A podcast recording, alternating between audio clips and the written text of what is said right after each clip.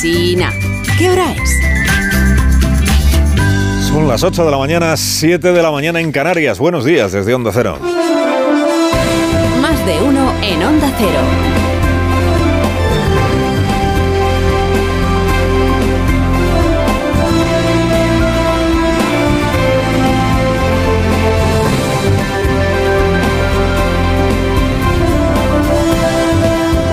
Bienvenidos a una nueva mañana de radio. Estrenamos el 28 de marzo del año 2023.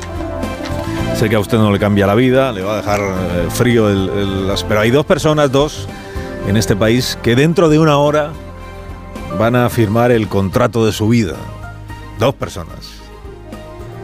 Para quien se dedica profesionalmente a la política, llegar a ministro debe de ser como, como llegar a cardenal para quien se dedica a la carrera eclesiástica.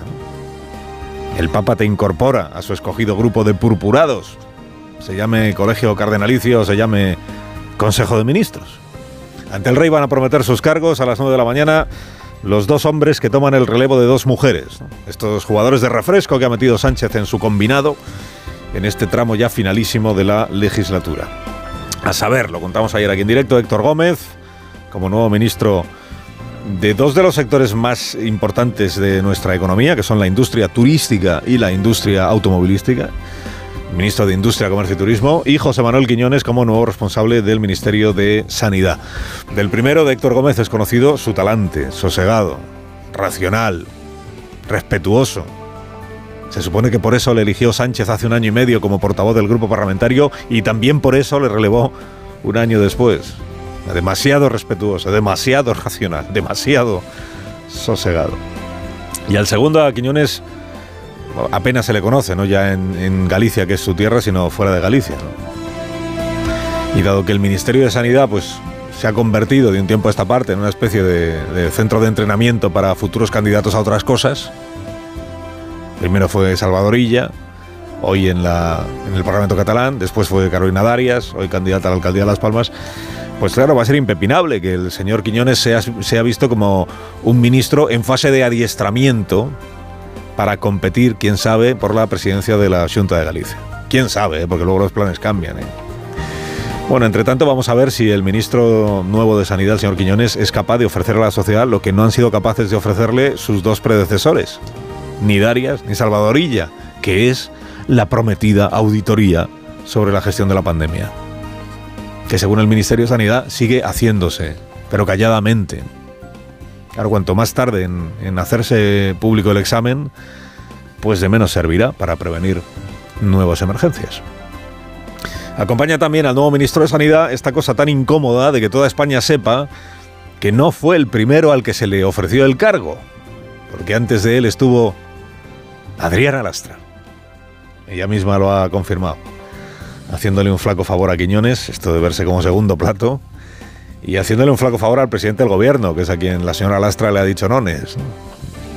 Claro, el mayor misterio de las últimas horas no es eh, qué otras personas le habrán dicho que no a Pedro Sánchez, eh, ánimo Quiñones, ministro por descarte, sino eh, qué tienen en común Adriana Lastra y este Quiñones, más allá de militar los dos en el PSOE, ¿no? ¿En qué se parecen para que valgan lo mismo la una que el otro para dirigir la sanidad española? Lastra sí es conocida en todo el país, no por su gestión, sino por sino por su, su, labor al frente del Grupo Parlamentario Socialista, por su como número dos del partido durante mucho tiempo, y por ese talante, pues tampoco parecido al de Héctor Gómez, por decirlo de una manera. Claro, fíjese, si, si ella le hubiera dicho que sí al presidente Sánchez, habría rescatado Sánchez a la vez a sus dos ex portavoces parlamentarios, a Lastra y a Héctor Gómez. Quién sabe si llevado de la mala conciencia el presidente por haberles dejado tirados en su día. Esto de la mala conciencia puede parecer un desdoro, pero es justo al revés. Si tiene mala conciencia, es que es humano. Que es justo lo que su equipo lleva años intentando demostrar a base de vídeos forzados y coreografiados. Por fin el presidente se nos humaniza y sin necesidad de actividades extraescolares. Que nos tiene a sus fans huérfanos de nuevas entregas de estos vídeos desde hace ya muchos días, ¿no? Que fue de la estrategia Mortadelo. Hoy juego a la petanca. Mañana visito jóvenes en sus casas. Pasado recibo ajedrecistas. Al siguiente sorprendo a mujeres rurales, ¿no? ¿Dónde está? Bueno, pues Pedro el humano va con el coche escoba recogiendo a los jugadores que él mismo sacó del césped, ¿no? Que si Adriana Lastra, que si Héctor Gómez, bueno, antes acuérdese, que si Antonio Hernando, que si... Mercedes González, nueva directora inesperada de la Guardia Civil.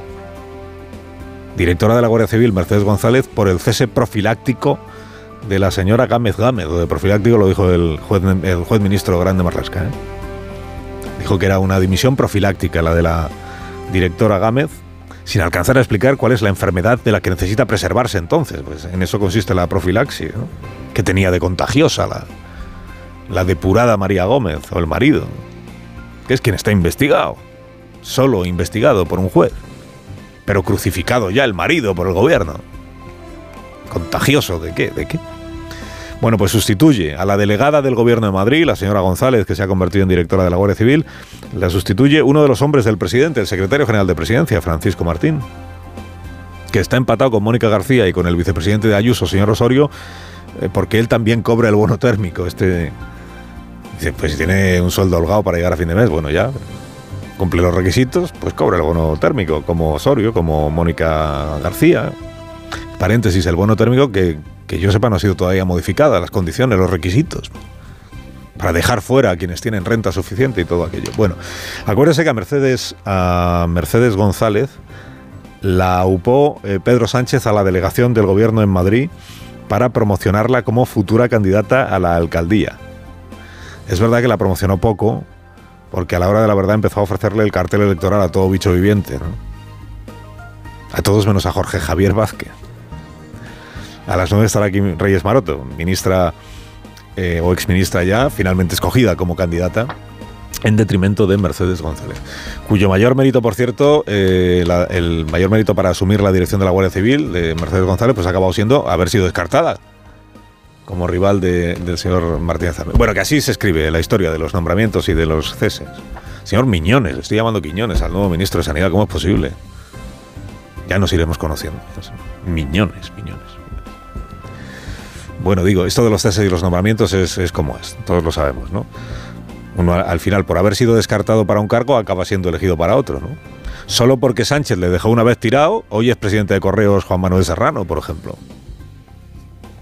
Solo por su trabajo naufragado como jefa de prensa del PSOE, hoy es presidente del Hipódromo de Madrid, Maricha Ruiz Mateos, por ejemplo. Y así todo, y así todo. Y dices, ¿y qué fue de César Luena? César Luena, el menos rescatado de todos, pero que también tiene un puesto. Está languideciendo ahí en su escaño, bastante cómodo es verdad ese escaño, en el Parlamento Europeo.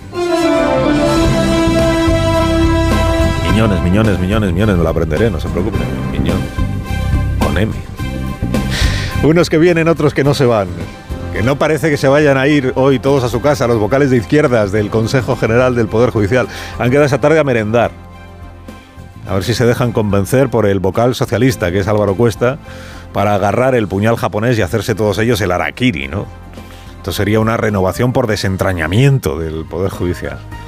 Se extingue la mitad de los vocales y el Consejo ya no puede seguir para adelante. Bueno, en la cabeza de quien ideó hace tiempo este plan, pues debía ser fantástico, ¿no? Dice, se hacen el arakiri y lo siguiente ya es que Feijó, abrumado por, por la ausencia de un CGPJ digno de tal nombre, pues le rogará a su némesis, que es Pedro Sánchez, una nueva oportunidad para ponerse juntos a, hacer pasteles, ¿no? a pastelear los sillones del, Consejo a la manera tradicional, esto es para ti, esto es para mí. Bueno, hace bien el presidente Sánchez en perder toda esperanza de que el CGPJ se renueve en esta legislatura. Por más vocales de izquierdas que hoy se autoguillotinen, que tampoco parece que vayan a ser todos. Y si no son todos, a lo mejor no es ninguno. Porque una cosa es dimitimos todos a la vez y otra cosa es no, dimito yo, pero tú no, entonces yo tampoco. Al PP es que lo del renovar el CGPJ ya le da igual. Ha decidido que ya espera las elecciones de diciembre y a ver qué parlamento nuevo sale de esas elecciones, cómo queda y qué se hace, ¿no? Ayer el presidente Sánchez eh, sugirió o anunció que intentará reeditar su coalición de gobierno. Hoy, francamente, averiada por el sabotaje de Podemos. Digamos que se resigna Sánchez a no valerse por sí mismo. Ya esta vieja idea de conseguimos mayoría suficiente y gobernamos solos. Pues parece que no su oferta electoral, a diferencia de la última vez, será el Frankenstein o el Frente Amplio, encarnado en la coalición de los dos socios. Solo que esta vez la pareja de baile para Sánchez no deberían ser los moraos, sino el yolandismo. O sea, no es con Podemos con quien espera volver a gobernar, sino contra Podemos. Y para eso necesita que la vicepresidenta segunda marca, yo, Yolanda Díaz, sobreviva a la madre de todas las grescas electorales, que es esta que lleva en marcha bajo tierra soterrada ya desde hace meses y que esta semana ya va emergiendo hasta que el domingo ya emerja del todo, sacudiendo los cimientos del Polideportivo Magariños en los altos del hipódromo. Carlos Alsina en Onda Cero.